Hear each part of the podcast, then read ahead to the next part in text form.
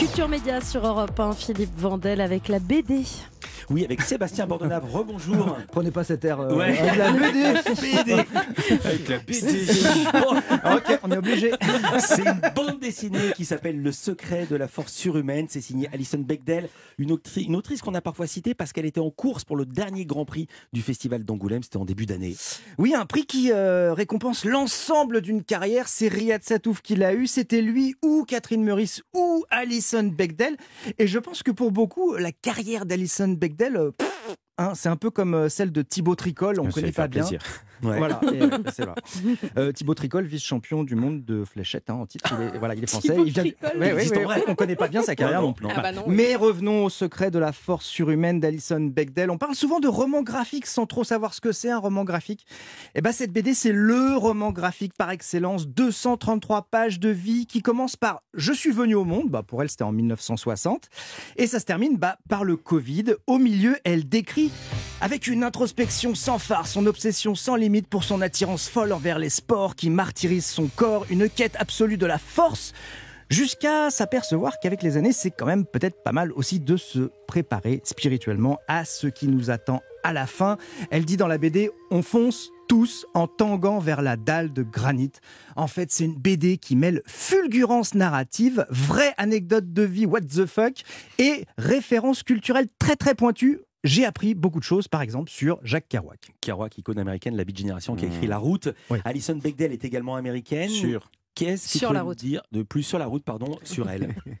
Eh ben, on peut dire qu'elle a dépassé la soixantaine. Elle dessine depuis plus de 40 ans. Elle a commencé dans une revue féministe en publiant un comique lesbien où elle racontait, toujours en mode confession drôle et intelligente, des histoires de femmes américaines. Alison Bechdel, en BD, c'est la queen des queers. Puis elle va connaître un immense succès avec une BD appelée Fun Home, une tragicomédie familiale, la sienne, avec en rôle principal eh ben son père, directeur de pompes funèbres, de pompes funèbres, qui avait une liaison cachée avec le jardinier. Ça va même faire une comédie musicale à succès. Vous imaginez la, la comédie musicale Voilà. 5 Tony Awards, hein, quand même, les Molières américains. Alison Bechdel, c'est une superstar aux États-Unis. Et puis aussi, elle est connue pour avoir donné son nom, je ne sais pas si vous le connaissez, au test de Bechdel. Il est né ce Ah test. oui Je ne savais pas que ça venait le d'elle, je test le connais. C'est extraordinaire. Tout le monde connaît. Alex c'est- Lux ne pas connaît pas non, le moi test je dis c'est quoi le test de Bechdel Et vous connaissez le test de Bechdel ou pas Non. Bah non, vous auriez pu dire. Je peux pas poser la question mieux que ça. C'est quoi le texte Eh ben en fait, ce test, il est né dans une de ses premières BD.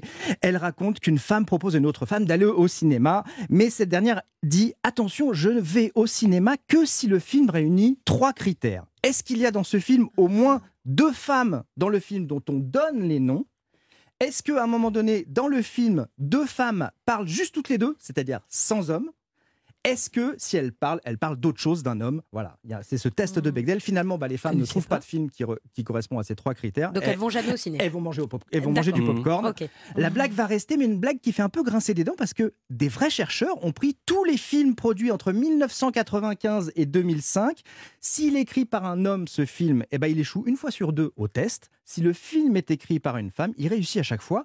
Petit cocorico Incroyable. cinéma français, si on prend euh, les films produits par Canal+, eh ben, il n'y a que 33% de films qui échouent. Ça paraît beaucoup, mais en fait non par rapport aux autres. Donc si vous avez envie bah, d'une BD cultivée, intelligente et spirituelle, n'hésitez pas, lisez tout Alison Bechdel. Je vous conseille aussi Fun Home et C'est toi ma maman, c'est un titre de BD. Et sa dernière que vous avez, Alex Lux, qui s'appelle Et le secret de la force surhumaine. Et ben dans celle-là, j'ai pensé à vous, Philippe, Ah de oui. cette BD, parce que à un moment donné, Alison Bechdel a dit Quand tu roules en vélo en vent arrière, tu t'imagines que tout vient de toi. Voilà une leçon de vie banale, mais vraie, que j'ai appris du cyclisme. Merci beaucoup, Sébastien Bordenave. Je vous Euh, l'offre, Alex. Le dessin déjà- vous séduit, vous qui aimez beaucoup dessiner, Alex Lutz Ah, j'adore, ouais.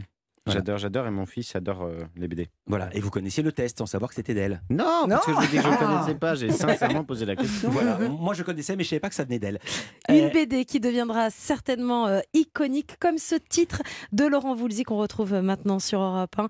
Juste avant de parler de ce film En plein feu avec Alex Lutz, qui est l'invité de Culture Média jusqu'à 11h sur Europe 1. Jolie jeune mariée, lune de miel à peine commencée. Méfiez-vous des voyageurs, voyez Karine Redinger.